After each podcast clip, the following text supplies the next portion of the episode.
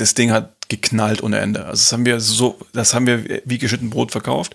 Äh, Eisfeld hat mal irgendwann zu mir gesagt, das war der Grund, warum wir den Deal gekriegt haben. Also wie ist das Fitting? Äh, äh, geht das Ding ein, wenn wir es waschen? Na? Wie fühlt sich das für den Kunden an? Äh, ist das irgendwie, versteht er das, wie das Produkt hergestellt ist? Lässt sich aber trotzdem bequem tragen? Also die Fragen, da steige ich natürlich mit ein, weil das dann wichtig ist, um das auch zum Erfolg zu machen. Wenn Leute da draußen denken, sie kaufen eine recycelte Jeans aus Plastik, dann ist die Story in wahrscheinlich 90 Prozent der Fälle, dass diese Plastikflaschen dafür hergestellt wurden.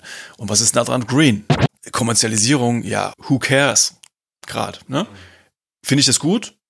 Hm, geht so. Fände ich es gut, wenn es weniger Kopien gäbe und mehr Originale? Fände ich gut. Weil das ist das Einzige, was ich scheiße finde gerade. Thema Takt. Der Hip-Hop-Business-Podcast mit Tobias Wilinski. Merchandise, Nachhaltigkeit, Kommerzialisierung und Hip-Hop-Geschichte. Darum geht's in dieser Folge. Zu Gast ist Tino Kunstmann. Der ist jetzt General Manager vom Online-Shop Bravado, der zur Universal Music Group gehört. Damals war er Teil des Hip-Hop-Duos Tiefler und Jalil. Zwischen 2001 und 2005 haben sie drei Alben rausgebracht. Ein eigenes Label namens Flatline Records hat Tino zusammen mit Ron Schindler, aka DJ Ron, gegründet.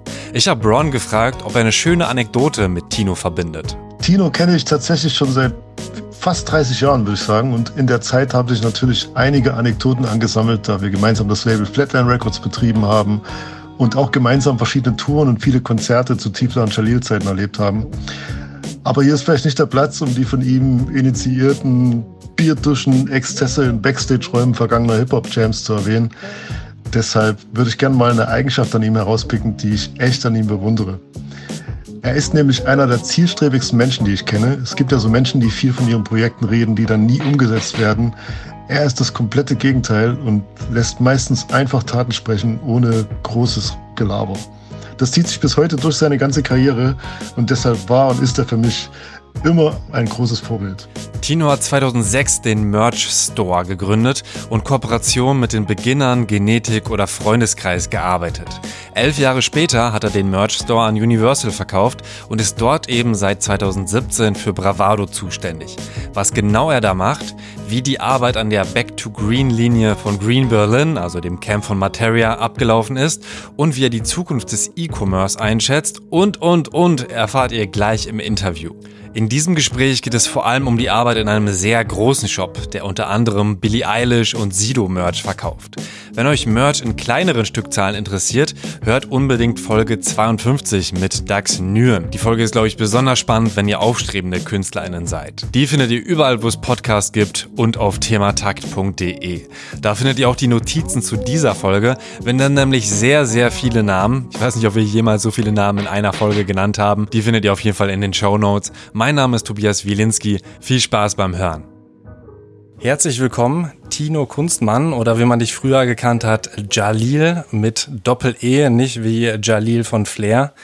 Tiefler und Jalil war damals eine Truppe. Jetzt bist du aber im Merchandise schon seit sehr vielen Jahren am Start und das wird heute auf jeden Fall großes Thema.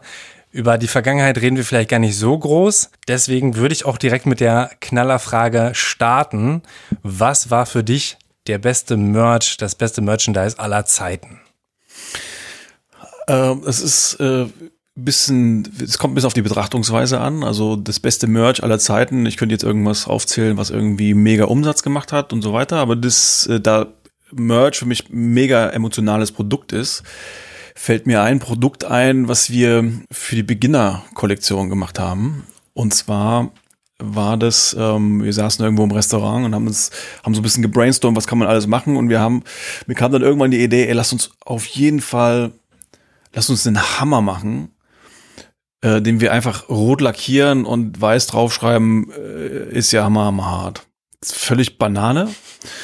Und haben gesagt, okay, 50 Stück limitiert, äh, wir fahren ins Erzgebirge, suchen uns jemanden, der so äh, erzgebirgische Holzkunst macht und der baut uns eine Box und wir haben das da, also wirklich, also riesen Zeit reingesteckt. Das Ding ging online, 50 Stück limitiert und innerhalb von ein paar Minuten ausverkauft. Das war so, wo ich dachte, okay, das war ein cooles Produkt. Das war einfach eine geile Idee. Das war so die Geschenkidee für die Frau an ihren Freund. Ja, den Hammer zu Weihnachten so. In, Wobei allen man Rollen, in alten Rollenbildern gedacht. Heutzutage sehe das wahrscheinlich anders. Umgedreht, ja, genau, kann ja auch, um, vielleicht war es ja auch so, ne? Äh, genau, das war eigentlich so das Produkt, wo ich immer noch drüber nachdenke, das war witzig. Und äh, wir haben in der Kollektion hatten wir eine, eine Fußmatte gemacht, ähm, wo drauf stand, geh bitte, sag niemand, dass du hier warst. Und das auch, war, auch ein Beginner-Song. das, genau, das ist ein Beginner-Song gewesen. Und das war, das Ding hat geknallt ohne Ende. Also das haben wir so, das haben wir wie geschnitten Brot verkauft. Äh, Eisfeld hat mal irgendwann zu mir gesagt, und das war der Grund, warum wir den Deal gekriegt haben, weil wir das gepitcht haben. Wir haben so eine Kollektion den gepitcht, guck mal, das sind die Ideen, was wir so machen würden und so. Und da war die Fußmatte so als, als Mockup dabei, also als grafische Darstellung. Und später hat er mal gesagt, ey, bei dem Ding hat er gemerkt, okay, ihr, ihr müsst den Deal kriegen, ihr, ihr peilt, was wir, was wir brauchen. Ihr, ihr, das war dann damals Merch Store. Merch Store, genau. Das hast du gegründet, da können wir ja vielleicht direkt bleiben und dann auch ähm, die Überleitung ähm, zu schaffen. Wie kam denn das überhaupt, dass du gesagt hast, so, okay, ähm, ich gebe den Traum vom Rapper auf, ich verkaufe jetzt Merch. Äh, das lag so ein bisschen daran, dass ich, ja, vielleicht, da muss man vielleicht so ein bisschen tiefer in meine Seele blicken. Ja, ich bin jetzt noch nie jemand gewesen, der dieses ganze Rap-Ding, also ich habe das Rap-Ding geliebt, aber ich war noch nie jemand, der jetzt unbedingt immer im Mittelpunkt stehen wollte und unbedingt immer die Aufmerksamkeit braucht. Ich habe immer schon auch in unserer Musikzeit ähm, mich so um Business-Sachen gekümmert. Ich habe damals mit Ron DJ Ron, DJ Ron und, und Gott Gottschalk ähm, gemeinsam ähm, Flatline Records gegründet, äh, haben das Plattenlabel gegründet, worüber wir Tiefler und Jalil Platten rausgebracht haben, auch ein paar andere Bands, aber äh, hauptsächlich Tiefler und Jalil und die Splash-Alben und habe da also schon immer viel Business-Kram gemacht, weil mich das einfach immer interessiert hat. Ich war schon immer un umtriebig, was das angeht. Ich glaube, ich war irgendwann an so einem Punkt, äh, keine Ahnung, wo, also es war nicht so, ey, ich gebe jetzt den Traum auf vom Rapper, sondern es war einfach irgendwie, das war so, so der logische, die logische Schlussfolgerung, der Übergang äh, raus aus der, aus der, aus der, nicht mal die Frontsau zu sein, sorry, jetzt habe ich range, rangehauen, nicht mal die Frontsau zu sein, sondern eher so ein bisschen in, in, in den Background zu gehen. Und ähm, die Idee für Merchandise, das war nicht so ein Moment, wo man gesagt hat, hey, ich habe eine geile Idee, ich mache jetzt Merchandise, sondern äh, ich habe mich halt um das Merchandise von Tiefler und Chalet gekümmert und ähm, habe festgestellt, ey, das ist echt ein Shitload of, of Work. Und ähm, es ist so komplex und alles, äh, es ist viel Projektmanagement, ähm, viele Fäden äh, zusammenbringen und es gab halt ganz viele Künstler, die eben Künstler waren und für die war das echt immer ein Pain und ähm, daraus ist dann irgendwann so peu à peu die Idee entstanden, ja, lass doch da einen Service draus bauen, lass doch eine Firma bauen, die quasi genau das den Künstlern abnimmt, diesen ganzen Orga-Kram im Background. Das war dann 2006, dass du gegründet hast. Mhm. Wie viel Arbeit steckte dann davor da drin, das dann überhaupt erstmal an den Start zu bekommen? Gerade weil auch so die rechtlichen Sachen ja nochmal bei, sobald du Sachen online verkaufst, auch gerade damals, ist ja, wird es ja sofort äh, kompliziert hoch 10, ne? Hm. Ja, wobei äh, darüber habe ich mir überhaupt keine Gedanken gemacht. Muss man ganz klar sagen. Äh, wenn man da so zurückblickt, ähm, es guckt ja auch niemand auf dich, wenn du, wenn du nicht groß bist. Ne? Also das, ähm, das war und, und der, der Prozess, der ging ganz langsam. Also ich habe, äh, der Ursprung war eigentlich, ich hatte dann von mm, einem Kollegen, einem Freund von mir den Flatline-Shop übernommen. Flatline war ja unsere Crew, äh, ne, Splash und alles ja aus Flatline, aus der Flatline-Clique mit Ron, äh, Schuster, Rechi und Co. entstanden. Und äh, ich hatte so 2004 2004 den Flatline Shop übernommen, habe da das E-Commerce äh, übernommen, da liefen die ganzen, wir haben da so Mixtapes verkauft und so weiter, das habe ich ähm, übernommen und habe das dann aber umbenannt irgendwann in, in, in, in Merch Store. Und diese ganze, ganze Prozess, das lief halt über viele, viele Monate. Es war jetzt nie so, okay, jetzt Investment und jetzt machen wir da irgendwas Großes, sondern es war Schritt für Schritt Dinge aufbauen. Ne? Erstmal so Shop umbauen, ey, ich will das Frontend anders haben. Ich will gern irgendwie, dann kamen die ersten Künstler dazu, die, die ich betreut habe, alles noch alleine und ähm, äh, die brauchten irgendwie Transparenz und dann habe ich angefangen mit einem Entwickler, mit einem befreundeten Entwickler von uns, mit dem wir schon ewig zusammengearbeitet haben, äh, einen Shop entwickeln zu lassen und ein Backend entwickeln zu lassen.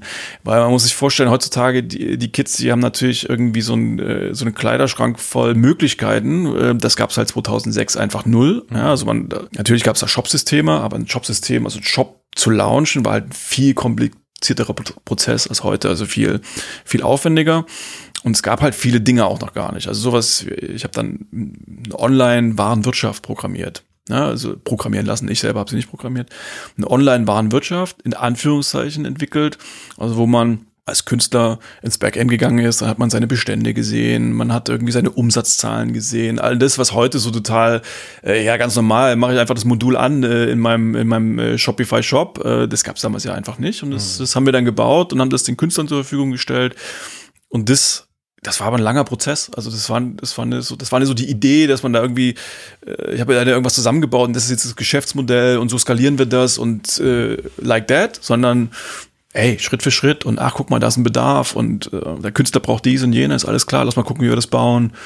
Man hatte damals ja noch Zeit. Mhm. Ich glaube, heutzutage hätte man die Zeit nicht. Wenn du halt mit einer Idee kommst, wo irgendjemand merkt, okay, das ist geil, das zündet, dann musst du mal richtig Gas geben, dass du First Mover, wie man das so schön nennt, mhm. bleibst, weil ansonsten wirst du eingeholt. Irgendjemand mit Kapital frisst dich sofort auf. Und das war damals ja noch nicht. Das ist auch eine ganz lustige Parallele zu Patrick Tiede, der ja auch erstmal in einer Rap Crew war und dann gesagt hat, so eigentlich finde ich das Management-Zeug äh, macht viel mehr Spaß. Und mhm. du hast gerade im Vorgespräch gesagt, dass du auch für ihn äh, der Crew Hammer und Zirkel mhm. schon Merch gemacht hast. War das dann zu der Merch-Store-Zeit oder sogar noch davor? Das war zu der Merch-Store-Zeit. Aber er war nicht, nicht Kunde der ersten Stunde. Wow, was für ein Reim. der war unbeabsichtigt. Du hast es immer noch drauf. Ich hab's noch drauf. ähm, er war nicht Kunde der ersten Stunde. Ähm, Wer war da so dabei? Mit wem seid ihr gelauncht damals? Äh, 5 vor 12 Records. Sagt ihr das noch was? Klar, Santino. Ja, genau. Genau, Santino. Ähm, Aber hatte der Merch? Äh, ich glaube, wenig, ne? Sentino selber. Ich hätte mir noch mal ein Shirt gekauft, auf jeden Fall. Aber ich glaube, es gab nur, bei Merch gekauft. Es gab, glaube ich, nur, nee, ich hätte, aber ich glaube, es gab nur diese 5 vor 12 Dinger und ich wollte genau. lieber ein Sentino-Shirt haben. Ja, ich, ich, glaube, wir hatten eins, aber es ging mehr um 5 vor 12. Mhm.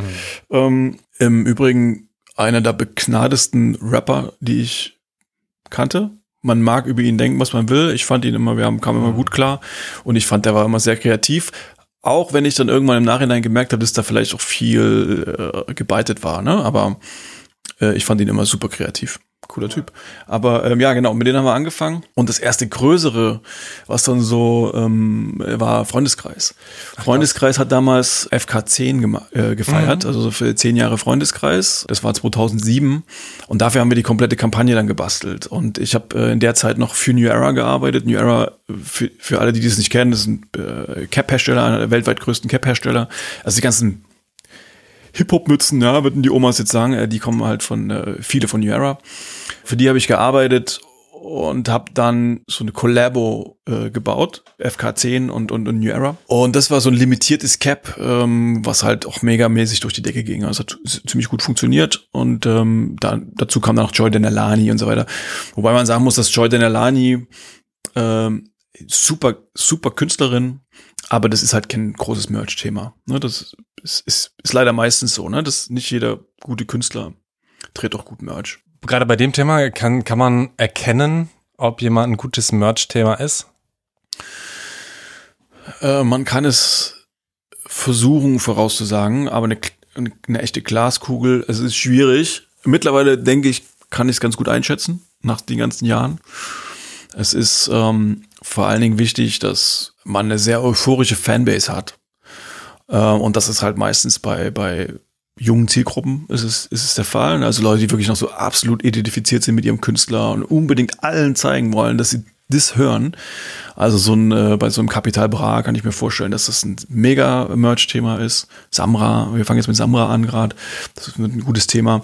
Aber so Sachen wie Joy Denelani zum Beispiel, kann ich jetzt aus meiner Erfahrung sagen, ist dann eher schwierig, was schade ist. Aber oder du musst halt versuchen, dann so komplett andere Produktwelten äh, einzutauchen. Aber das ist schwierig, weil am Ende musst du, willst du, musst du ja irgendwie, muss was liegen bleiben, so, ne? Und das ist halt dann immer sehr schwer. Du steckst halt viel, viel Zeit rein. Bei so einem Thema stecken wir auch, haben wir das immer gerne aus Leidenschaft gemacht. Also bei Merch Store haben wir solche Themen super gerne gemacht. Auch Max Herre ähm, haben wir immer sehr gerne gemacht, weil es für uns so Leidenschaftsthemen waren. Aber das ist nichts, ähm, womit du dann deine Miete bezahlst am Ende. Jetzt sind wir doch schon irgendwie in die Vergangenheit eingetaucht, obwohl wir ja eigentlich erstmal mit der Gegen Gegenwart starten wollen. Du bist nämlich gerade nicht mehr beim Merch Store, den hast du verkauft an Universal, mhm. richtig? Und bist dann fließend zu Bravado übergegangen mhm. und bist da jetzt der General Manager, so mhm. heißt deine, deine Position. Was genau ist denn dein Job? Äh, naja, General zu managen. Also General Manager, ich keine Ahnung, wie man das, wie man das noch beschreiben könnte. Es ist äh, also eigentlich ist es die Leitung der eine Abteilungsleitung, ne? also eine oder eine Departmentleitung. Bravado äh, war vor äh, einiger Zeit war es eine eigene Company, dann wäre es die Geschäftsleitung dieser Company gewesen und jetzt ist es ein äh, Department bei Universal Music, also integriert, ist also steht immer Bravado a Division of, ist also offiziell unter der Universal Music GmbH und das ist die Leitung dieser, ähm, dieses kompletten Bereichs. Aber wie sieht dann dein äh, tägliches, äh, dein täglicher Tagesablauf? dein, wie sieht dein Tagesablauf dein aus? Dein wöchentlicher Tagesablauf. also genau so. der Tagesablauf ist, also es gibt keinen Tagesablauf. Das ist der Tagesablauf.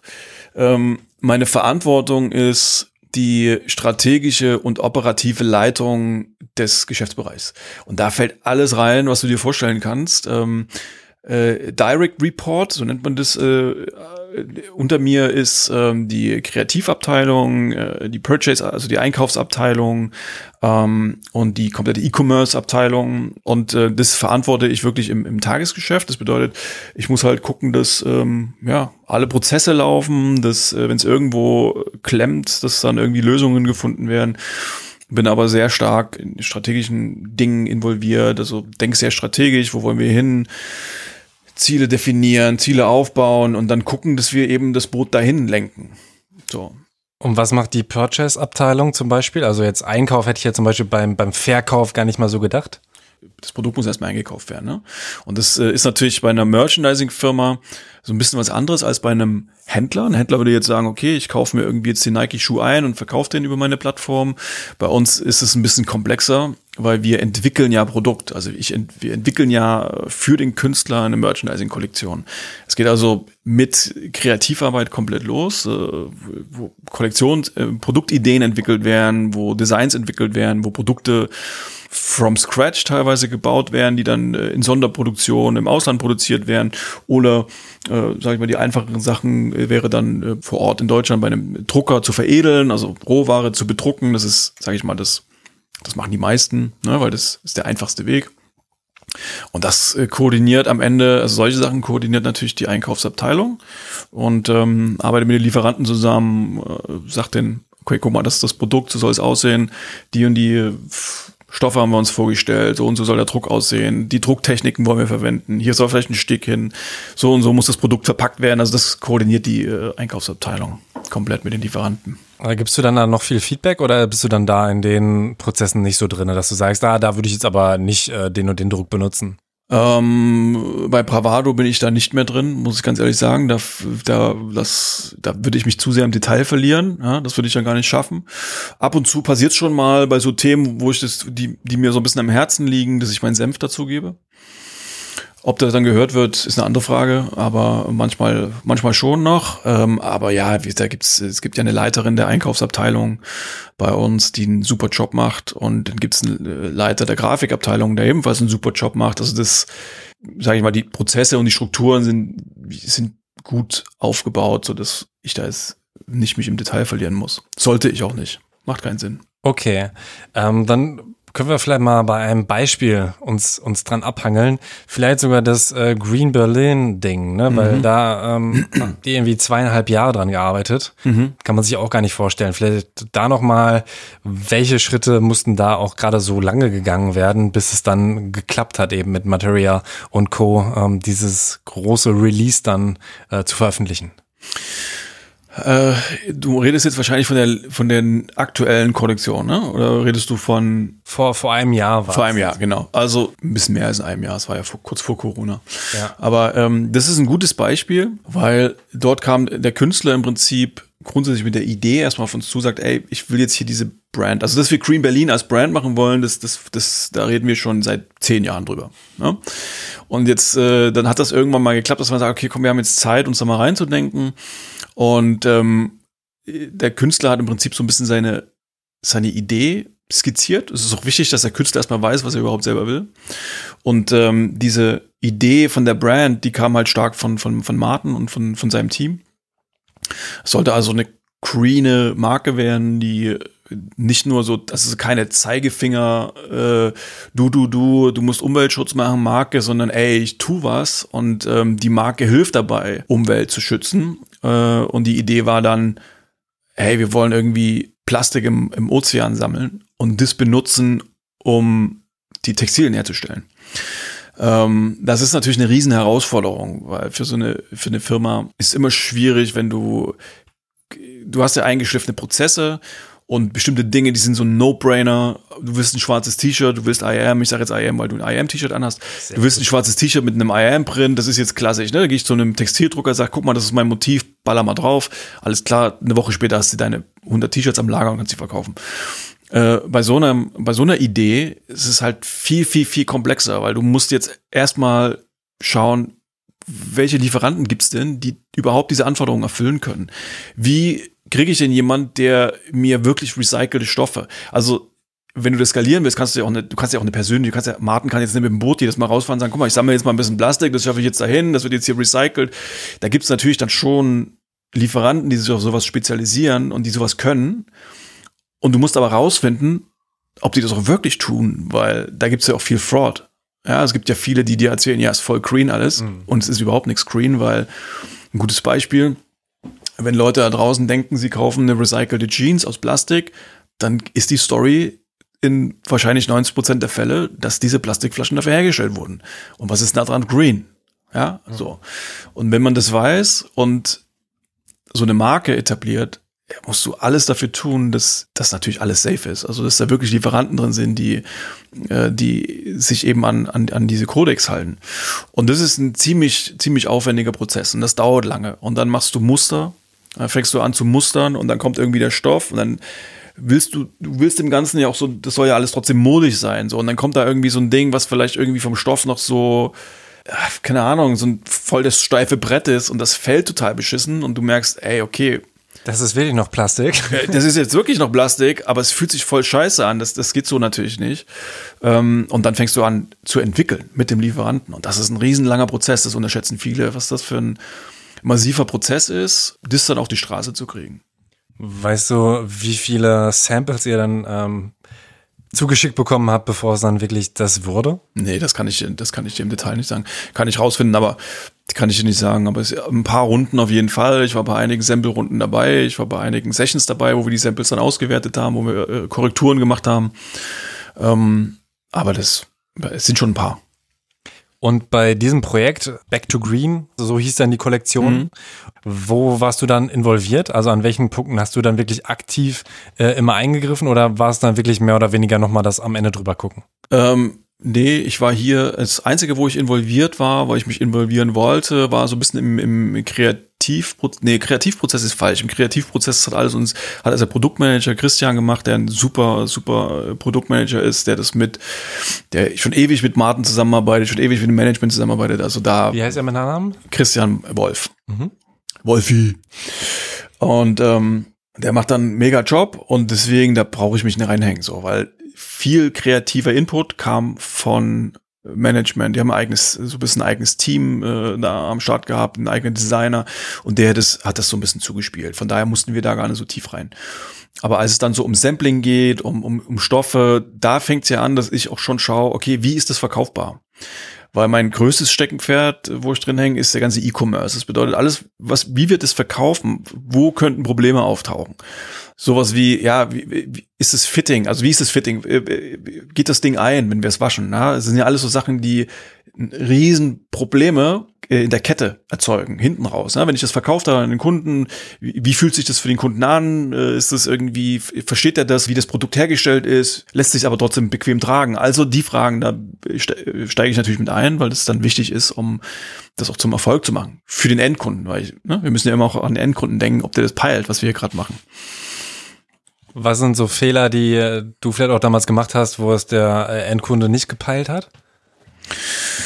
Puh, dafür. Äh, da fällt mir ad hoc nichts ein, aber ich kann dir ein Ding sagen, das ist aber nicht bei mir passiert, aber das ist kurz vor, bevor ich zu Bravado gekommen bin, ist das passiert. Und das ist so ein Klassiker und das kann echt jedem passieren, das ist gar kein Bravado-Thema. Ähm, es gab die Kollega-Box, die hat vielleicht der eine oder andere sich auch gekauft, I don't know, ziemlich teuer. Das war so ein, so ein, wie so ein Award, wo alle Tonträger drin waren, so, so ein Riesenteil. Mhm. Konnte man sich bestellen, war ziemlich schwer. Und das Produktmanagement hat an einem bestimmten Punkt nicht mit der Logistik gesprochen, wie groß das Ding wird und wie groß die Verpackung wird. Und erst als das Ding in der Logistik lag, alle Dinger wurden verkauft, da wurden ja echt viele verkauft, und dann sollte es eingepackt werden, hat irgendjemand gesagt, Leute, das ist drei Zentimeter zu groß, das ist Sperrgut. Und dann hast du den, hast du einfach, einfach die Scheiße am, am Stiefel, wenn du Sperrgut verschicken musst. Weil erstens ist es viel teurer, das zu verschicken, und zweitens mal äh, ist es, dauert es viel, viel länger mit, mit DRL und du hast äh, ganz, ganz viele Probleme äh, damit erzeugt. Und sowas muss man natürlich, das musst du im Vorhinein eigentlich peilen. Du musst merken, oh shit, das wird zu groß, wir müssen die, wir müssen das Produkt von der Größe ändern, damit wir es äh, nicht als Sperrgut verschicken müssen, etc. Das ist mal so ein Beispiel. Ne? Da gibt es natürlich ganz, ganz viele andere Themen auch. Es gibt zum Beispiel viele Themen, ähm, ein gutes Beispiel vielleicht, wir haben mal eine, eine Zeit lang auch maskulin gemacht für Flair.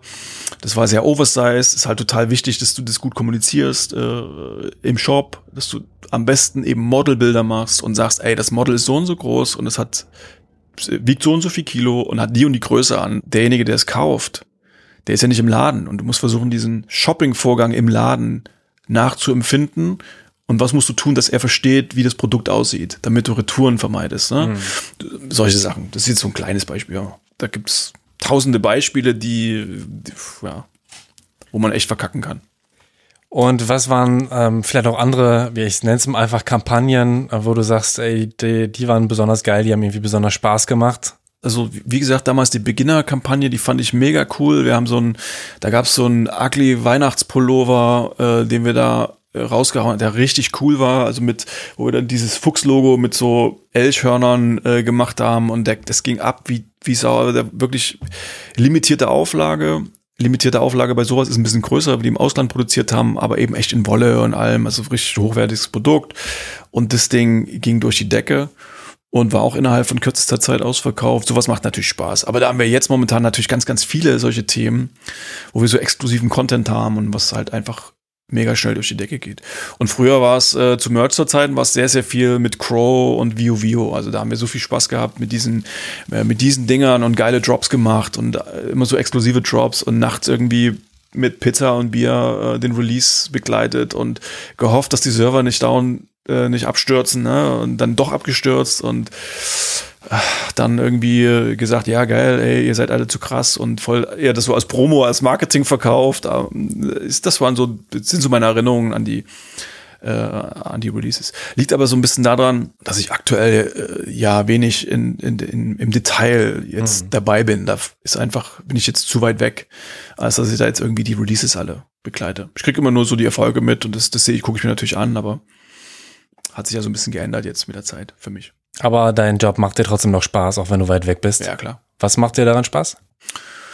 Ähm, ich sag mal so, also ich habe halt Leidenschaft für Leidenschaft für Business Development, Leidenschaft für E-Commerce, für Prozesse und so weiter. Und das ist ja das, was ich jetzt momentan sehr, sehr stark mache. Früher bei Merch, so war ich mehr noch involviert in, in die Kreativarbeit und ähm, ich bin, ich arbeite super gern kreativ, deshalb war ich vielleicht auch früher ja Künstler. Das macht mir immer total viel Spaß und das macht mir heute noch viel Spaß. Wobei heute die Kreativarbeit ein bisschen weg ist. Ich bin eher so kreativ in, äh, Prozessdesign, was jetzt voll trocken klingt, was für mich aber eben, äh, was klingt mir sexy. Klingt voll sexy. für mich macht das halt totalen Spaß, ähm, wenn ein Mitarbeiter kommt und sagt, ey, ich, ich acker mir ständig einen ab, ey, das ist voll der Aufwand, macht mir das halt total Spaß, ihm zuzuhören und zu verstehen, okay, zeig mal, wie du es machst.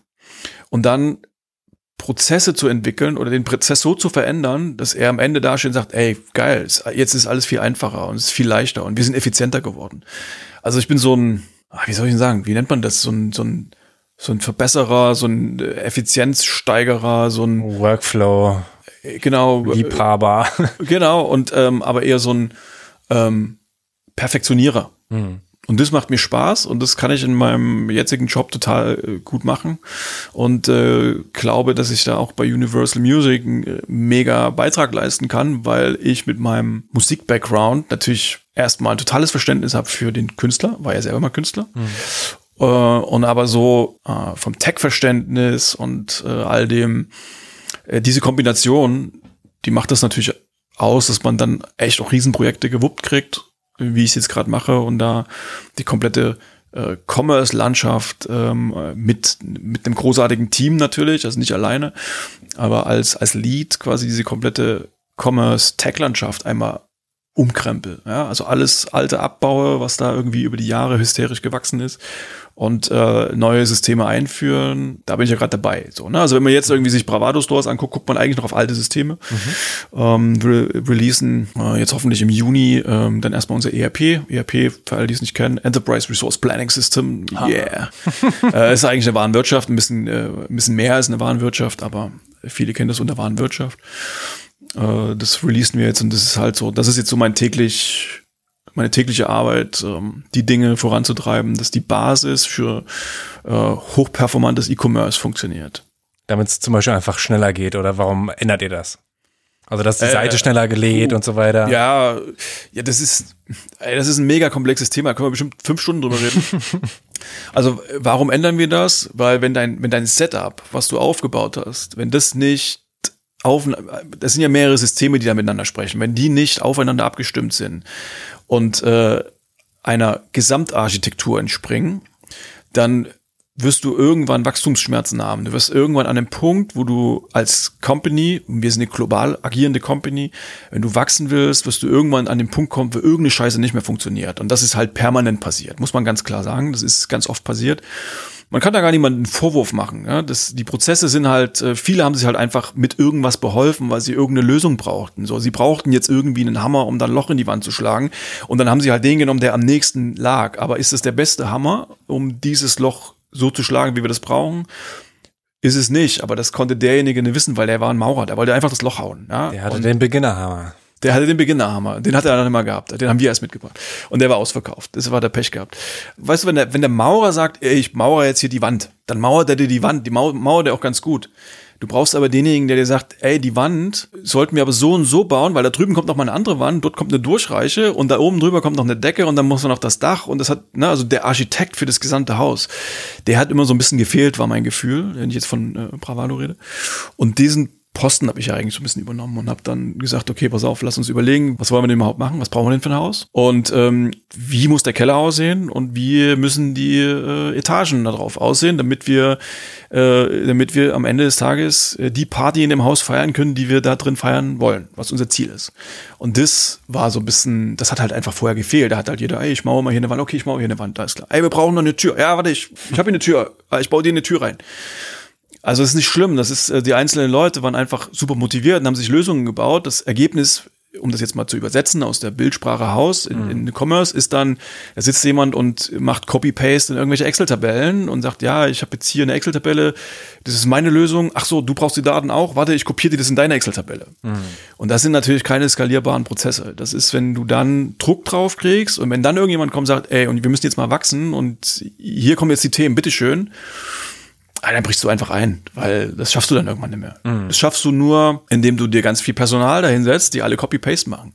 Das ist aber ineffizient und, und natürlich viel zu teuer, weil das kannst du ja gar nicht leisten. Und macht auch nicht so viel Spaß. Ach, es gibt bestimmt Leute, die Spaß dran haben, Copy-Paste in Excel-Tabellen zu machen, aber Nein. das kostet ja, das ist ja viel zu teuer. Also du kriegst es ja nicht hin, weil so ein Künstler kommt ja auch und will das alles natürlich zu einem fairen Preis. Ich sag extra fairer Preis, weil es gibt doch welche, die sagen, ey, wir haben alles billig, billig. Ähm, mit denen will ich aber auch gar nicht unbedingt zusammenarbeiten, aber zu einem fairen Preis. Und das ist, das ist ja auch legitim. Ja? Und der faire Preis entsteht natürlich, indem du deine Prozesse selbst im Griff hast und nicht dafür sorgst, dass du ganz viele Leute brauchst, die dir irgendwelche Excel-Tabellen kopieren. Es ist jetzt ein überspitztes Beispiel. Natürlich hat dann jeder den ganzen Tag nur Excel-Tabellen kopiert, aber so musst du es dir vorstellen. Ne? Da waren halt, da wurde halt ein ERP-System genommen, was halt eben gerade zur Verfügung stand, anstatt zu fragen, ist das das perfekte ERP, was wir mhm. brauchen?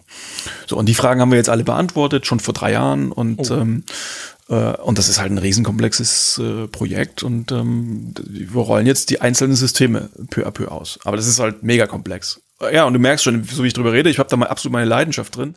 Deswegen war das vielleicht ein Glückstreffer, es macht mir total Spaß und ähm, bin aber trotzdem froh, wenn das dann auch irgendwann vorbei ist und wenn wir da einen Haken dran haben und äh, alles ausgerollt ist und vor allen Dingen alles läuft. Mhm. Also ihr habt ja Vinyl, D äh, CDs, ganz, ganz viel Merch. Wie äh, ist denn so die Verteilung bei euch, wenn du jetzt mal sagen darfst, ähm, was wird am meisten gekauft? Also CD-Verkäufe sind ja allgemein sehr eingebrochen, Vinyl sind tatsächlich ein bisschen gestiegen, gar nicht mal schlecht. Mhm. Oder in den USA sogar, glaube ich, das erste Mal jemals wieder höher, seit die CD eingeführt wurde oder so. Mhm. Ähm, beobachtest du das auch? Ja, das ist bei uns natürlich identisch. Also wir haben schon noch einen ziemlich großen physischen Markt. Äh, Im Verhältnis zu den Amerikanern auch größer. Das ist natürlich stetig sinkend von Jahr zu Jahr, aber er ist, der Kuchen ist halt immer noch sehr groß. Also, ne, das ist schon noch ein relevantes Geschäft. Äh, was aber jetzt passiert ist, oder was wir im D2C-Bereich, also im E-Commerce-Bereich ähm, machen, ist, wir kreieren ja eher Collectors Items, also Sammelobjekte, ne? Mhm. sage ich mal so. Also niemand, der die äh, keine Ahnung. Obwohl, ja doch, also wenn ich jetzt eine Flarebox bestelle, dann äh, will ich das T-Shirt wahrscheinlich anziehen. Aber es gibt ja auch Sachen, die, es gibt Leute, die kaufen sich die Box einfach, stellen die sich hin und die steht dann im Schrank ungeöffnet und streamen dann halt die Musik. Und ähm, das ist ein physisches Produkt, was wir natürlich sehr stark verkaufen. Mittlerweile, ähm, sage ich mal, auch über die Hälfte von unserem Gesamtvolumen, was wir an Endkunden direkt verkaufen, ist, sind Tonträger oder Tonträgerprodukte, Bundles. Also wenn ich Tonträger sage, meine ich mhm. größtenteils Bundles und in den Bundles ist meistens noch Merchandise drin. Von daher so ganz ganz sauber trennen äh, kann man das gar nicht. Mhm. Ähm, aber klassisches Merchandise im Sinne von, ich habe einen Merchandise-Deal mit einem Künstler und verkaufe eine Merchandise-Kollektion, äh, ist weniger als die Hälfte vom Gesamtvolumen aktuell. War früher natürlich anders. Also der Tonträgerbereich wird bei Universal jetzt äh, zieht gerade stark an, weil das Geschäftsmodell sich stark in die Richtung verändert.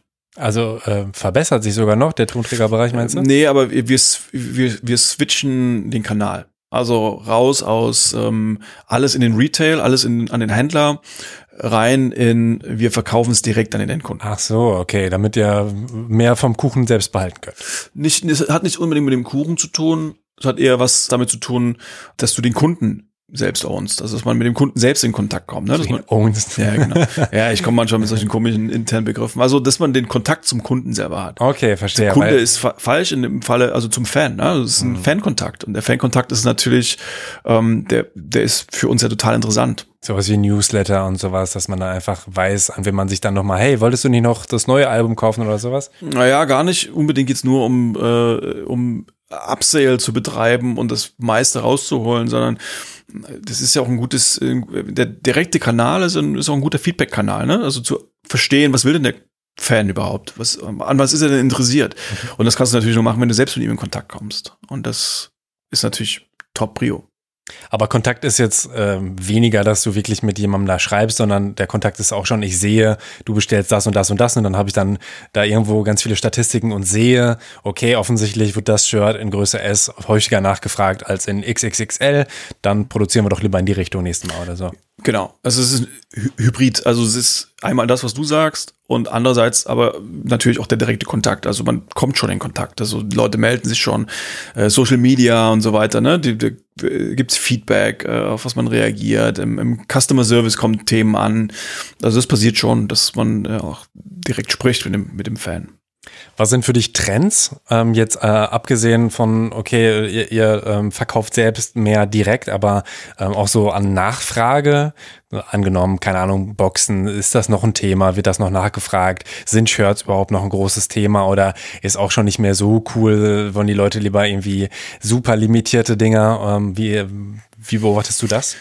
Also das kommt so ein bisschen auf die Zielgruppe an. Also es ähm es gibt so, gibt so einen Bereich von Zielgruppe, die, sage ich mal, so die sind so die Tastemaker und die wollen, die wollen eher die exklusiven, besonderen Produkte, die dürfen dann noch teuer sein. Die sind quasi ein Statussymbol ist vielleicht jetzt falscher Ausdruck, aber die sind so das aufwendigere Produkt, ja, wo man auch wirklich Geld ausgeben muss. Ähm, und was mega limitiert ist, was niemand anders hat. Ja? Das, das ist eine Zielgruppe, die man adressieren kann. Und dann gibt's aber auch die Zielgruppe von äh, Leuten, die halt einfach ein Fanprodukt kaufen wollen und äh, die jetzt aber auch nicht das Riesenbudget haben und die das, denen das auch egal ist. Ne? Und ähm, die muss man halt beide adressieren. Deswegen so einen richtigen Trend Der Trend, also zumindest von den von Seiten der Künstler ist der Trend schon immer mehr Individualität, also individueller werden, weg von, ja, ich mache da mal mein Logo auf ein schwarzes T-Shirt, also sowas funktioniert sowieso schon kaum noch, sondern eher hin zu, lass mal überlegen, was ist die Story der Kollektion, was gibt's für besondere Produkte, sowas eher. Aber ich muss trotzdem ganz klar sagen, Textil ist immer noch Nummer eins. Also selbst wenn man dann mal versucht, irgendwie in andere Produktkategorien reinzugehen, ist meist schwer. Also das ist schwierig. Also selbst wenn irgendwie ein Künstler sagt, ey, ich mache jetzt hier einen geilen Windbreaker, dann ist das ja immer noch Textil, aber das ist schon eine, eine kompliziertere Produktkategorie und aufwendiger, ja, Sonderproduktion im Ausland und alles hochwertig wie eine Marke, merkt man trotzdem, dass halt das klassische T-Shirt einfach besser dreht, weil das ist, kann man sich halt mehr, können sich mehr Leute leisten einfach, ne? Mhm. Das sprengt das Budget nicht und gerade so Kids und so, das ist halt dann noch begrenzt, was man da, was man da machen kann. Wie teuer darf denn ein T-Shirt deiner Meinung nach sein? Es kommt drauf an. Es kommt darauf an, wie du es auflädst. Ne? Wenn du ähm, wirklich hochwertige Dinge machst, wo du auch erklären kannst, warum es vielleicht teuer ist. Ich sag mal so Themen wie nachhaltige Produktion, Fairtrade, Bio, etc. und ähm, aufwendig veredelt oder aufwendig gemacht, dann darf für mich, und vielleicht noch limitiert, also eine begrenzte Auflage, dann darf für mich so ein T-Shirt auf 35 Euro kosten. Die beste, die, ja, die, oder die größte Range ist eigentlich so zwischen 25 und 30 Euro. Billie Eilish hat ja bei euch ein bisschen teurere mhm. Produkte. Also die sind, glaube ich, teuer auch, weil sie eben organic sind und in Kalifornien hergestellt, was dann natürlich höhere Personalkosten sind. Aber da sind zum Beispiel Pulli, also einer kostet 205 Euro, einer 140. Und ich glaube, die Shirts sind auch, also die ganz limitierten, ganz teuren, auch 105 Euro oder sowas. Mhm. Wie siehst du das? Das ist ein bisschen ein komplexeres Thema. Mhm. Ähm, ich glaube nicht, dass das unbedingt der beste Preispunkt ist. Äh, allerdings ist es so ein bisschen eine Strategie, die aus Amerika kommt, ähm, die dort mit dem Künstler abgesprochen ist, der wir dann folgen. So, ne? Also es gibt dann so durchaus schon mal so Situationen, wo wir sagen, ey, das ist echt schwierig für unseren Markt, wo es dann aber heißt, ja, aber Künstler will das so. Mhm. Für deutsche Künstler habt ihr auch teilweise eigene Marken gemacht oder macht ihr immer noch? Da bin ich mir nicht ganz sicher. Pusher zum Beispiel gehörte dazu mhm. oder gehört immer noch dazu? Ist es immer noch eine Strategie, die ihr da auch äh, verfolgt? Naja, Green Berlin ist ja ein gutes Beispiel. Das ist ja eine aktuelle Marke, die wir, die wir für den Künstler machen, für Materia. Ähm, Pusher ist äh, mittlerweile, ich würde mal sagen, das Thema ist so ein bisschen durch. Mhm. Das hat gut funktioniert als ähm, äh, als äh, Kollege und Farid Bang da noch wirklich das getragen haben, damals mit Elvia zusammen. Da hat das echt gut, gut funktioniert. Aber sobald dann der Künstler weg ist, wird es dann schwierig. So. Also wir fokussieren, also wir würden jetzt keine eigene Marke im Sinne von, wir bauen irgendeine komplett eigene Marke auf, die wir versuchen zu promoten. Das ist nicht unser Geschäftsmodell. Mhm. Da hängen wir uns auch nicht rein. Das ist viel zu kompliziert, ist sehr, sehr schwer, muss man ganz klar sagen. Das stellen sich alle, also das stellen sich viele sehr, sehr, ja, naiv vor, ja, wie sowas funktioniert. Künstler auch. Auch Künstler, ja. Und äh, vor allen Dingen dann Künstler, die sich dann teilweise auch zu fein sind, ihren eigenen Merch mal zu posten, ja, weil sie, ja, ich bin doch kein Marktschreier, so, musst du dir vorstellen. Ja, aber dann machst du auch kein Geld. Also es ist, es, es kommt mir einfach, es passiert mir einfach so, ne? Es kommt mhm. einfach ein Fan und sagt, wow, äh, ich kaufe jetzt hier mal dir alles ab. Passiert nicht. Also du musst es schon promoten, musst dahinter stehen. Ohne dem funktioniert es nicht. So. Und das ist bei einer Marke ohne Künstler, äh, das, wie das jetzt Pusher war am Ende, das ist einfach das ist ein ganz anderer Prozess, den du aufbauen musst. Das ist, ist Markenbildung. Das sind ganz andere, brauchst ganz andere Strukturen. Aber das ist eigentlich, glaube ich, auch ein ganz gutes Beispiel, weil ich habe mit Dax Nüren ähm, eben auch drüber gesprochen. Mhm. Da ging es auch viel um Merch. Und da hatten wir auch Flair als Beispiel. Der hat dann die Marke bei euch quasi über Universal aufgebaut oder ist der mit der mehr oder weniger fertigen Marke dann zu euch gekommen oder ist die Flair? gar nicht? Weil du meinst, maskulin hättet ihr gearbeitet mhm. oder ist seine eigene Marke gar nicht bei euch dann, sondern hat er die komplett eigen? Also wir haben maskulin für Flair nur einen ganz kurzen Moment einen Drop äh, gemacht beim ah. Merch Store noch. Ach so. Okay. Genau. Und dann ist er ähm, weitergezogen, damals glaube ich, äh, dann zu DevShop. Ah, okay, okay. Gut, das ist also nicht. Aber auch da, also die Marke hätten wir nicht gemacht, wenn nicht Flair dahinter gestanden hätte und, mhm. und das promotet hätte, weil das brauchst du sonst. Also, also ein Merchandise oder jemand, der äh, ansonsten den ganzen Tag Merchandise macht, der, der hat nicht die, also sage ich jetzt mal, hat nicht die Power, eine Brand aus sich heraus zu entwickeln, weil das sind ganz andere Prozesse. Und da brauchst du ganz andere mhm. Strukturen. ja, und, und, und Möglichkeiten. Das kostet auch ein ganz anderes Geld. Wie ist es denn ähm, mit ähm, Partnerfestivals, um auch ein bisschen auf Corona und aktuell zu kommen? Also ihr ähm, seid auch Partner von Rock am Ring, Hurricane oder Highfield mhm. und habt dann auch da die ähm, ja, äh, eigenen Shirts teilweise produziert, die da eben auf den Festivals verkauft werden. Äh, wie sehr trifft euch das dann in der Corona-Krise auch, dass äh, die dann eben gar nicht stattfinden und so weiter? das, das schlägt natürlich voll rein. Also das ganze Festival-Merchandise, mit dem wir ähm, natürlich festrechnen in unserer P&L, also in unserem Gewinn- und Verlustrechnung, ja, um es zu übersetzen, mhm. ähm, das fliegt, ist natürlich komplett rausgeflogen. So. Und äh, wir haben da eine komplette Abteilung, die Tour macht. So, ähm, da, die sind natürlich mussten dann alle in äh, Kurzarbeit. Äh, Universal hat und das fand ich immer super, hat immer das Geld aufgestockt, also hat niemand weniger Geld gekriegt. Ähm, aber klar, das, das spürt man natürlich, ne? wenn so eine komplette Festivalsaison, eine Toursaison komplett rausfliegt, das ist ein massiver, massiver Einschlag, der uns da getroffen hat. Der, wir konnten den so, zum Teil so ein bisschen was kompensieren über E-Commerce, weil E-Commerce ist natürlich dann angestiegen. Aber das, das kann natürlich bei weitem nicht das Volumen von solchen Festivals da rausholen, definitiv. Ähm, Gab es denn dann dafür auch mehr Fans, die Merch gekauft haben, gerade um KünstlerInnen zu unterstützen? Hast du da das Gefühl? Ähm, ich weiß nicht, ob die Ambition war, ja, wir wollen jetzt die Künstler, ja, das gab's. Also wir hatten Aktionen gemacht dazu. Also wir haben teilweise ähm, äh, Kollektionen rausgehauen oder Shirts rausgehauen, wo wir gesagt haben, ey, wir, wir unterstützen hier die die Band und geben quasi alles weiter, haben höhere Lizenzen gezahlt und so weiter, dass die Band mehr Geld bekommt ähm, in der Zeit. Äh, sowas haben wir gemacht und das haben die Fans natürlich auch gekauft. So und dann hatten wir, dann hatten wir ganz am Anfang hatten wir so eine Maskenaktion, haben so Masken gemacht äh, als äh, und haben diese die Gewinne aus diesen also Gewinne in Anführungszeichen, also den Profit, den man da äh, hätte liegen haben, den haben wir komplett gespendet an Organisationen, äh, die das an andere Projekte weitergegeben haben, die wir uns rausgesucht haben. Also solche Sachen. Und das haben natürlich die, die Fans auch unterstützt. So. Aber man kann jetzt nicht sagen, dass es irgendwie 2020 äh, im Vergleich explodiert ist, weil die Leute wie bekloppt T-Shirts gekauft haben. Das jetzt nicht. Also es ist auf jeden Fall, wir hatten auf jeden Fall ein starkes Wachstum im E-Commerce. Also man hat schon gemerkt, der Switch ist da. Ob das, aber ich würde jetzt nicht behaupten, dass das war, weil die Fans gesagt haben, oh, wir wollen jetzt unsere Bands unterstützen. So, ne? Also bei den gewissen Aktionen, von denen ich gerade gesprochen habe, schon. Aber äh, man hat es halt einfach nur noch da gekriegt und deswegen hat sich das so ein bisschen dahin verschoben.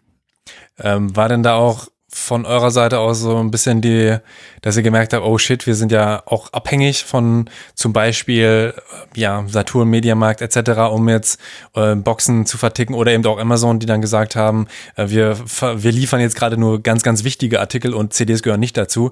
War da schon so ein Moment, wo ihr dachtet, äh, oh Mist, oder habt hast du das Gefühl, ihr wart darauf schon super vorbereitet und das war eigentlich egal und war eigentlich nur ein Vorteil, weil es wurde mehr über euch bestellt?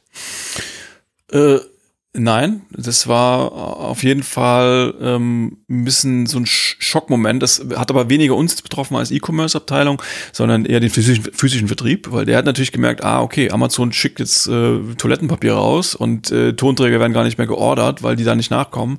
Äh, dann hatte man natürlich im physischen Vertrieb schon erstmal äh, ein Problem, dem man sich stellen muss. Und dann ruft man bei der E-Commerce-Abteilung an und sagt, ey, wir müssen das jetzt alles hier mal schnell hinkriegen und äh, das Angebot sichern und wir haben dann äh, unsere Marketplace-Anbindung, die wir zwar schon lange auf der Roadmap haben, aber die hätte ich eigentlich nach dem Go Live von den neuen Systemen gemacht. Die haben wir dann so ein bisschen vorgezogen und sind jetzt mit den, können jetzt Tonträger quasi auf Marketplace äh, platzieren, über Amazon Marketplace äh, verkaufen. Und wir wollen aber gar nicht in Konkurrenz treten mit dem Retail-Geschäft, sondern sobald im Prinzip Amazon äh, nicht mehr lieferfähig ist, springen wir den, äh, holen wir uns den Buy-Button und können das Produkt weiterverkaufen. Was genau ist das mit dem Marketplace? Also ich kenne es schon, das heißt, ähm, es ist jetzt quasi, Amazon ist so der Mantel quasi, ich bin auch auf der Seite, aber es wird jetzt nicht über Amazon versandt, sondern dann über euch. Aber warum habt ihr das gemacht? Also Amazon ist natürlich ein, starker Marktplatz. Also für Kunden ist es natürlich erstmal so der Place to be, da braucht man jetzt drum, drum reden, ja, also viele, wenn du weißt, was du willst, gehst du, gehen viele zu Amazon, fangen teilweise an, das Produkt da zu suchen und haben so einen hohen Trust in diese Plattform, dass sie auch bevorzugt dort bestellen würden. Für uns ist das nie so ein Riesenproblem gewesen, weil wir exklusives Produkt haben. Wenn ich jetzt mal aus Merchandising-Sicht spreche. Wenn ich aber aus Tonträger-Sicht spreche, ist das ja nicht ganz so. Also Amazon kauft ja Tonträger ein bei Universal Music und verkauft die dort. Und es ist ein sehr großer Händler für Universal Music, ähm, ist ja klar. Und ähm, wenn der anfängt, äh, sich auf Toilettenpapier zu konzentrieren, hast du als äh, jemand, der diesen Vertriebskanal ja braucht, ähm, um, um, um Umsatz zu machen, hast du natürlich ein Problem. Und ähm, das konnten wir so ein bisschen abfedern, indem wir jetzt das, die, das Angebot sichern über die Marktplatzfunktion von Amazon. Mhm. Ne? Also vielleicht für alle, die das nicht kennen, Amazon verkauft ja nicht nur selber, sondern bietet quasi seine Reichweite anderen Händlern an, damit die mit dem Endkunden einen direkten Vertrag machen. Das ist das Marktplatzgeschäft. Das mhm. bedeutet, du kaufst dann eigentlich gar nicht bei Amazon, sondern du kaufst dann bei Universal Music und Universal Music in unserem Fall versendet es auch. Es gibt noch andere Modelle, wo dann Amazon für Universal Music versenden würde.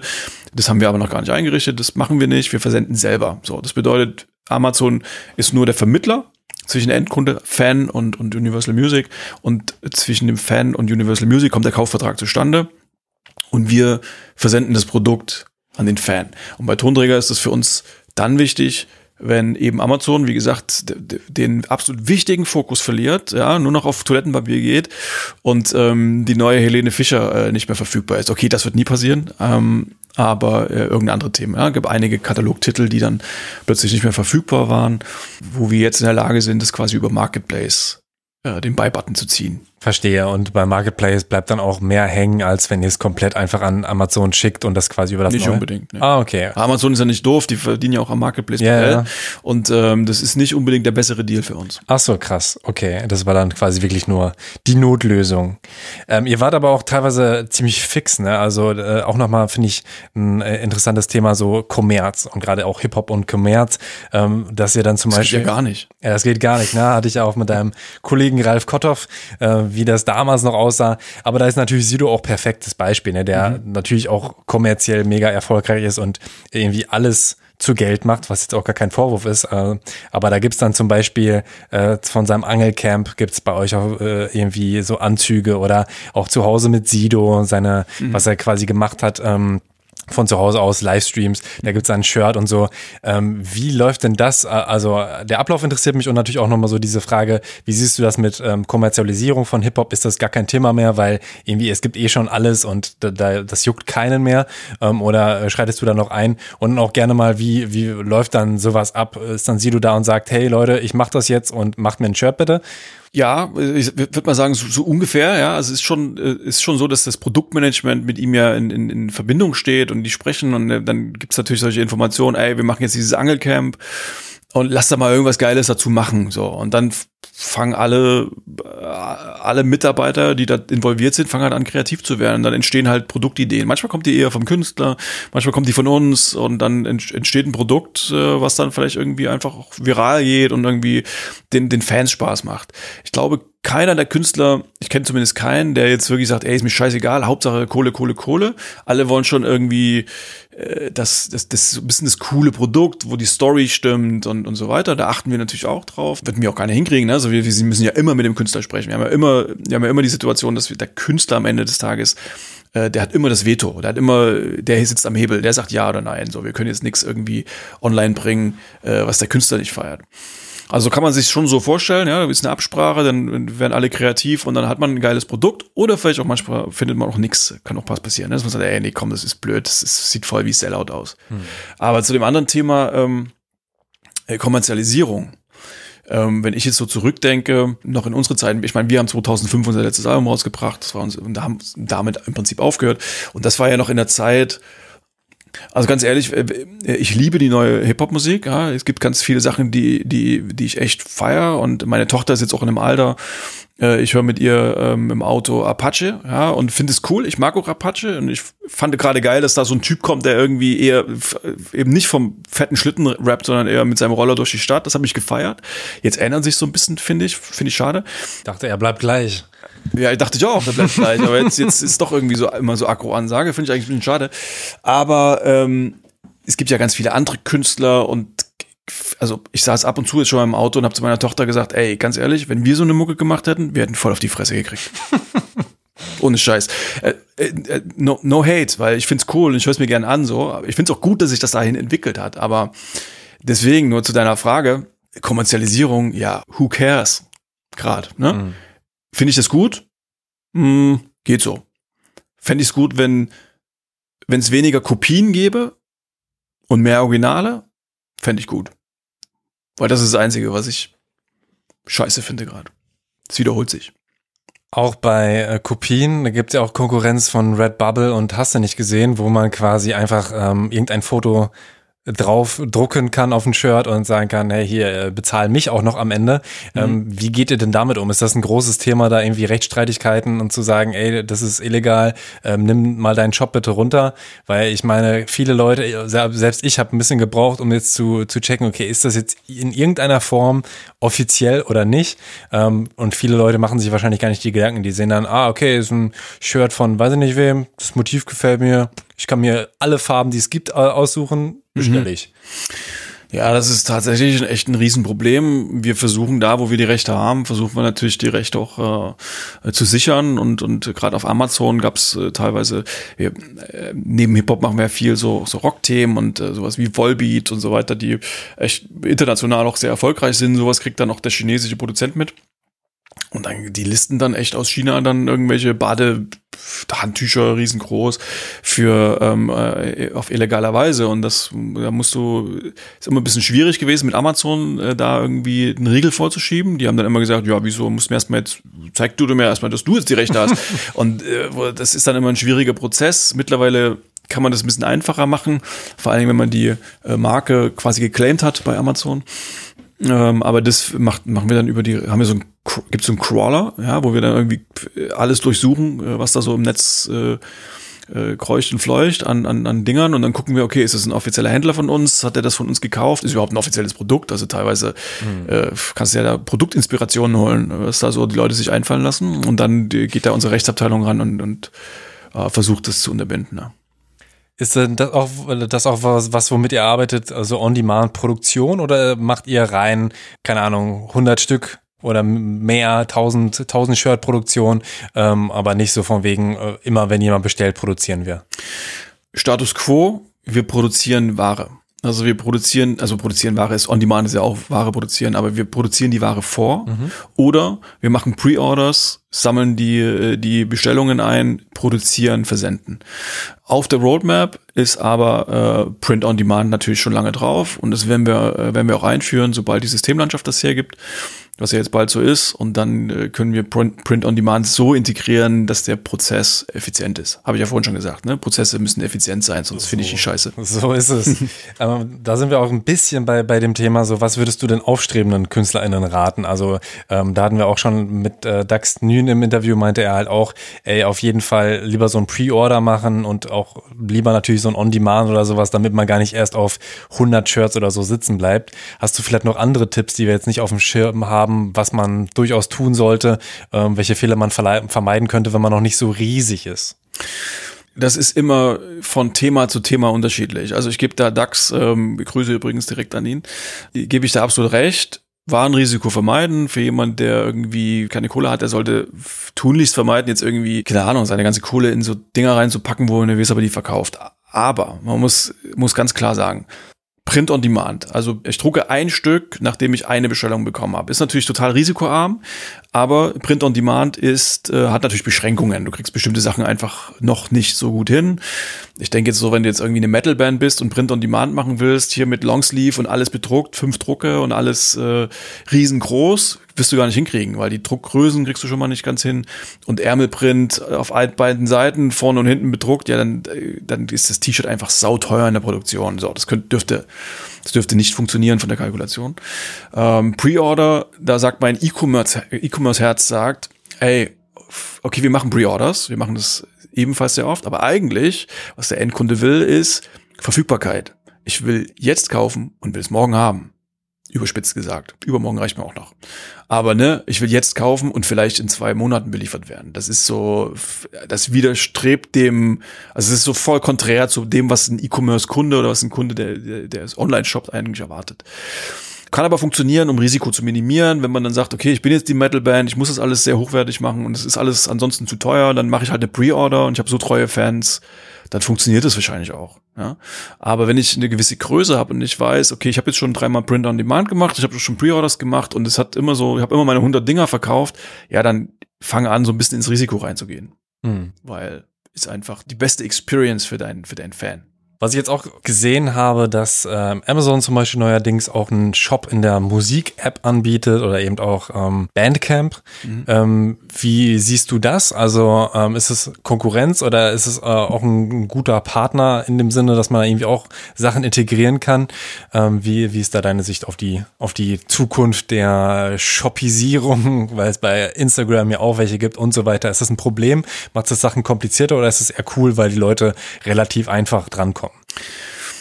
Also ich, ich sehe das nicht als Konkurrenz für uns, ähm, für einen Merchandiser, jetzt mal äh, aus der Perspektive, weil äh, für den Künstler wird es immer interessant sein, an verschiedenen Spots zu sein. Also ein Künstler wird niemals sagen, ah, okay, ich gehe jetzt einfach zu Amazon und mache das da alles mit denen, weil die bieten jetzt auch Künstlershops an und ja, da kann ich ja direkt da machen. so. Weil für den Künstler ist ja immer wichtig, okay, ich bin vielleicht bei Amazon, da bin ich aber vielleicht nicht mit allen Produkten, weil nicht alle Produkte da funktionieren. Ich habe meinen eigenen Artist-Shop, äh, weil ich das in mein, meinem eigenen Umfeld brauche oder vielleicht auch die Touchpoints selber brauche. Ne? Und dann gibt's vielleicht noch andere Plattformen, auf denen ich gut funktioniere. Green Berlin ist zum Beispiel weniger ein Thema für Amazon, wäre jetzt vielleicht eher ein Thema für ein Zalando oder ein About You. Und diese Klaviatur zu spielen, das ist, das ist unser Login gegenüber dem Künstler. Also einfach diese, das zu beherrschen, zu überlegen, okay, wie können wir strategisch auf die einzelnen Kanäle gehen, welches Produkt brauchen wir für welchen Kanal und so weiter. Also das erstmal vorab. Ich sehe das nicht als Konkurrenz. Ich glaube nicht, dass Amazon jetzt sagt, yo, ich mache jetzt äh, die Connection mit dem äh, Künstler, die mache ich jetzt selber und ich mache jetzt Merchandise für die. Also jeder Künstler, der sich dafür entscheidet, hätte einen relativ beschränkten Horizont, ohne da jetzt jemanden zu nahe zu treten.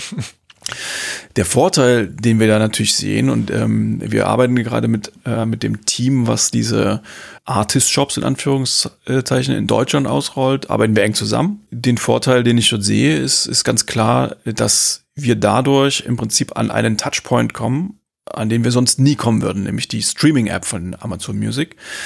Und Amazon Music ist, äh, ist Platz zwei bei den Streaming-Apps, also vor Apple Music. Hat eine andere Zielgruppe, muss man klar sagen, aber für bestimmte Themen ist das halt einfach die Nummer eins Streaming-App. Wahrscheinlich meine Eltern würde ich wahrscheinlich am, am ehesten da, äh, darüber, obwohl nee, die sind in, mein, die sind in meinem iCloud-Account mit drin, von daher, die haben Apple, äh, die haben Apple Music. Ähm, aber so eine Zielgruppe erreichst du eher so über Amazon, ist ganz klar. Äh, und äh, das macht natürlich total Sinn, über Amazon Produkte zu listen, um die dann in diese Artist-Shops zu bekommen, weil diese Artist-Shops äh, genau das machen, was du gesagt hast. Die werden quasi in der Music Streaming App wird das Produkt gezeigt und diesen der Touchpoint ist natürlich Gold wert, weil mhm. du bist an dem Punkt, wo der Künstler, äh, wo der, wo der Fan gerade die Musik konsumiert und sieht, ah, okay, ich habe, ach, Ariana Grande ein T-Shirt, klick und du kommst bei uns im Shop raus, das, das ist halt unbezahlbar. Also unbezahlbar ist es nicht, aber das ist halt das, was für uns natürlich total Mehrwert hat an sich natürlich auch für den Fan eine Plattform, wo es mehr oder weniger alles gibt. Bei, bei Spotify mhm. gab es ja auch schon länger diese Ticket-Integration. Ich glaube, teilweise hatten die auch schon so Shop-Elemente, aber sehr, sehr. Ja, die haben auch Merch gemacht über Merchbar, machen die auch heute noch. Ach ja. Merchbar ist aber ein amerikanisches Unternehmen. Mit denen haben wir dann haben wir auch zusammengearbeitet. Aber die Kunden-Experience ist für den Deutschen natürlich denkbar mhm. scheiße, weil du bestellst in Amerika und kriegst dann ein Produkt aus Amerika nach Deutschland geschickt. Mhm. Und das ist natürlich keine geile Erfahrung. Und auch gut teuer, ne? wenn du teuer, noch beim Zoll antanzen musst. Ja, genau. Und das versteht ja auch niemand, wenn du das noch mit einem Domestic-Thema machst, also mit einem deutschen Künstler. Also stell dir vor, du hast jetzt Samra und äh, dann kommt da dein T-Shirt aus Amerika und du musst es noch verzollen und musst Einfuhrumsatzsteuer und Zoll bezahlen. Das, das versteht doch niemand. Okay, ja, das, das ist auf jeden Fall nachvollziehbar. Ähm, ja, dann sind wir auch eigentlich schon fast am Ende. Also die, die Integration müssen wir mal gucken, was da kommt. Ein bisschen hast du auch schon angeschnitten, was, ähm, was mit Bravado in Zukunft gehen wird. Ein ganz neues äh, Erlebnis ähm, auf, auf Universal Music Shops. Ähm, aber wie ähm, ist denn dein, dein Blick, sage ich mal, in den nächsten ein, zwei Jahre? Auch was ähm, so, ja, ich sag mal, E-Commerce in der Musikindustrie angeht. Ein sehr, sehr großes Thema natürlich. Du kannst auch gerne sagen, ah, ich würde lieber nichts sagen oder mich auf Merch konzentrieren oder sowas. Aber kann man da gewisse Prognosen abgeben? Ach, es ist echt schwierig. Also ich sehe gerade noch nichts, was, äh, was für uns relevant wird äh, im, im, Bereich Merchandising. Ähm, rein was ich strategisch sehe, ist äh, viel mehr noch ver verbinden ähm, den, äh, den Verkauf auf Tour und, und Shop. Momentan finden aber keine Touren statt. Da denke ich, haben wir noch viel Potenzial, was man machen kann. Wie, wie genau stellst du dir das vor? Naja, dass die Experience, die Kunden, ich sage immer die Experience, ist das, ich, soll, ich, ich kann ja auch die Kundenerfahrung sagen, ja, das ist die Einkaufserfahrung, das ist das Erlebnis. Also so eine nahtlose Integration zwischen Tour und Online-Shop, das ist halt ähm, nicht vorherrschend. Ich wüsste auch nicht, kann, kann mir nicht, weiß nicht, wie der andere dasteht, aber bei uns ist das dann nicht so vorherrschend, äh, dass es einfach völlig egal ist, wo ich es kaufe, sondern das, ähm, es ist für, für, keine Ahnung, ich kaufe Tour und kann aber trotzdem äh, easy das T-Shirt nochmal tauschen, solche einfachen Sachen. Ja, da gibt's, es gibt noch viel, viel mehr, das will ich aber jetzt gar nicht erzählen, weil das sind natürlich so ein bisschen, da plaudere ich schon ein bisschen aus unserer Strategiekiste. Sag's. Das, das, kann, das kann ich weniger machen. Auf jeden Fall äh, ist die Vision viel fanzentrischer zu arbeiten, also den viel, viel mehr in den Mittelpunkt zu stehen und Mehrwerte zu bieten hinter Merchandise-Kauf. Ne, das, da da gibt's gibt's äh, gibt's einige Dinge, die wir in, in der Pipeline haben und da gehört auch dazu, dass wir dann auch diese Touchpoints, da sind wir wieder bei Touchpoints, also den Touchpoint Tour, also Kauf vor Ort an, am Konzert und und äh, Also Berührungspunkte für alle genau, genau. deutschsprachigen Leute. Richtig. und ähm, E-Commerce, Online-Shop, einfach, das muss seamless, eine seamless Integration sein. Ja? Also das, äh, na, wir wollen da irgendwie eine nahtlose Integration, das darf nicht spürbar sein, da gibt's keine Barrieren und so weiter. Das ist erstmal so, so kurzfristig oder mittelfristig. Ansonsten E-Commerce wird, also E-Commerce an sich wird sich natürlich stark verändern und äh, das Einzige, was ich jetzt so sehe, was, ähm, äh, was also ein bisschen eine Neuerung ist, was auch einiges verändern ist, äh, verändern wird, ist so ein bisschen ähm, äh, ist so Shopping TV im E-Commerce, also dass man wirklich so Produkte präsentiert. Ich habe auch schon mal drüber nachgedacht, ob das beim Merch funktionieren könnte, aber äh, ey, das ist viel mir dann echt schwer, dass dann, keine Ahnung, so ein Ratar dann irgendwie seine neue Kollektion und guck mal, ist das T-Shirt und das hat hier diese geile Naht. Aber Ratar kann man sich schon eher vorstellen. Ja, ne? ja, vielleicht ist es bei ihm cool. Guck mal, ich habe hier noch diesen Goldstick, das ist aus echtem Gold und das fühlt sich super an und jetzt kaufen, ihr könnt es jetzt kaufen, aber wirklich nur jetzt, während ich hier live bin, kannst du das kaufen. Also sowas wird sich entwickeln im E-Commerce. Ob das ein Merchandise-Thema ist, kann ich dir nicht sagen. Also ich sehe es noch nicht. Und da muss man auch nicht First Mover sein. Da kann man auch warten, wie es andere machen, wie es funktioniert, wie es angenommen wird. Und dann kann man danach ziehen.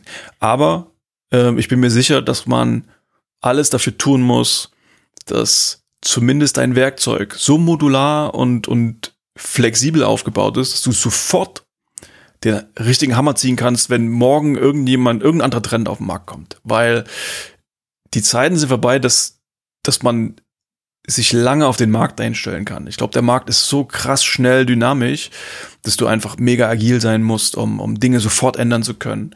Heute ist es der Alexa-Skill, morgen ist es der I don't know. Ja, äh, die ist es vielleicht die ähm, Virtual Reality, nicht also Augmented Reality, ne, die erweiterte Realität.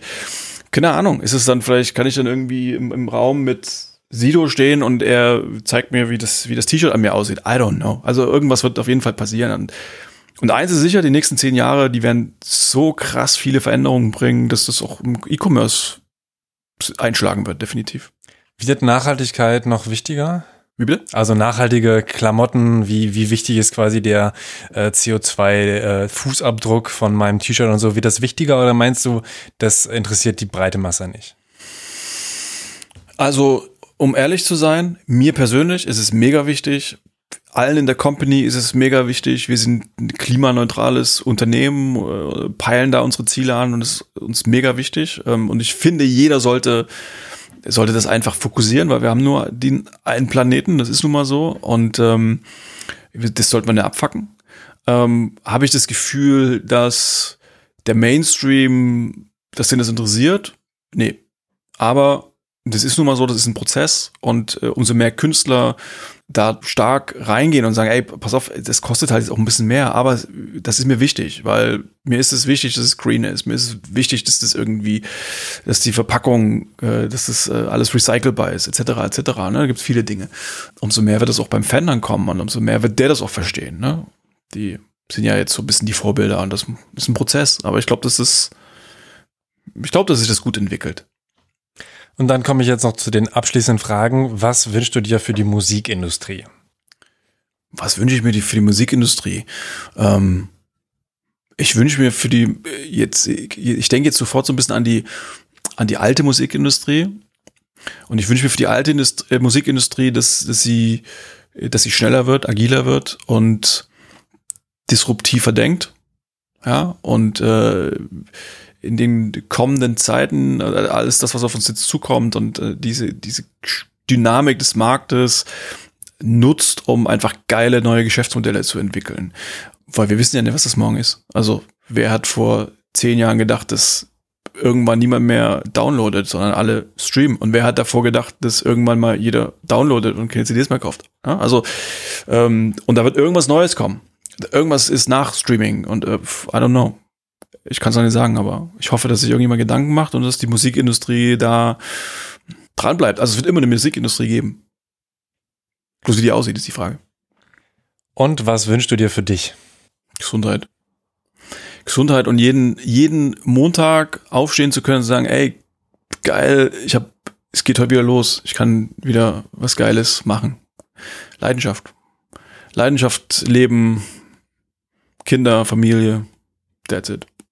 Dann, wenn du nicht noch was sagen möchtest, danke ich dir, Tino Kunzmann. Gerne. Danke für die Einladung. Hat Spaß gemacht. Und äh, ja, man, theoretisch könnte man hier Stunden über Dinge äh, erzählen, aber auf jeden kurz Fall. und knapp. Ich hoffe, das hilft, hilft den, deinen Zuhörern. Definitiv, sonst machen wir noch mal eins und äh, wir quatschen jetzt ja, wenn das Mikro aus ist, noch ein bisschen weiter. Mhm. So sieht's aus. Also, vielen Dank. Danke dir. Ich habe da wieder eine Menge gelernt und auch eine schöne Zeitreise gemacht. Mir ist nach dem Interview aufgefallen, dass ich Tino Kunstmann gar nicht gefragt habe, ob es bei Bravado nur Merch von Universal-Künstlern gibt. Die Antwort hat er dann nachgeliefert. Nein, wir machen bei Bravado Künstlerverträge mit Künstlern, die ihre Musik nicht bei Universal rausbringen. Ein gutes Beispiel ist ja Materia. Der äh, hat, ist ja bei einem ganz anderen Label, das ist nicht bei Universal Music, aber Merchandise macht er über Bravado. Das bedeutet, ähm, man bitte nicht so vorstellen, hey, ich rufe da an, hey, könnt ihr mein Merch verkaufen? Aber ähm, wenn es zuckt und wir das Gefühl haben, okay, das ist ein Thema, das, das interessiert uns, dann kann natürlich gerne mit uns sprechen und, und gucken, ob das, äh, ob das irgendwie Sinn macht, da einen Vertrag zu machen oder einen Deal zu machen und dann äh, dann können wir das Merchandise übernehmen. Aber jetzt so reines, hey, ich habe hier ein paar T-Shirts, könnt ihr die mitverkaufen? Das machen wir nicht. Na, vielleicht klopfe ich trotzdem mal bei Bravado an. Thematakt Merch gibt es gerade nämlich nicht mehr. Ihr könnt Thematakt und meine Arbeit aber unter thematakt.de slash spenden oder paypal.me slash thematakt unterstützen. Vielen Dank an Freddy, der einen Monatsauftrag bei PayPal eingerichtet hat und Patrick oder Patrick, der zu seiner Spende schreibt, toller Podcast, ich freue mich auf weitere Folgen. Vielen Dank. Auf die nächsten Folgen freue ich mich auch sehr. In der kommenden Folge ist Florence Lupa Bader zu Gast, Chefredakteurin von mz.com. Das Interview haben wir schon aufgezeichnet, ist auf jeden Fall sehr spannend. Die Folge erscheint an einem der kommenden Dienstage. Wann weiß ich noch nicht exakt. Damit ihr das Interview nicht verpasst, abonniert und folgt dem Thema Takt Podcast auf Spotify, Amazon Music, Deezer und Apple Podcast. Wenn ihr bei Apple Podcast auch noch eine Bewertung da lasst, ist mein Tag gerettet. Mein Name ist Tobias Wilinski. Vielen Dank fürs Zuhören und bis bald. Thema Takt, der Hip-Hop-Business-Podcast mit Tobias Wilinski.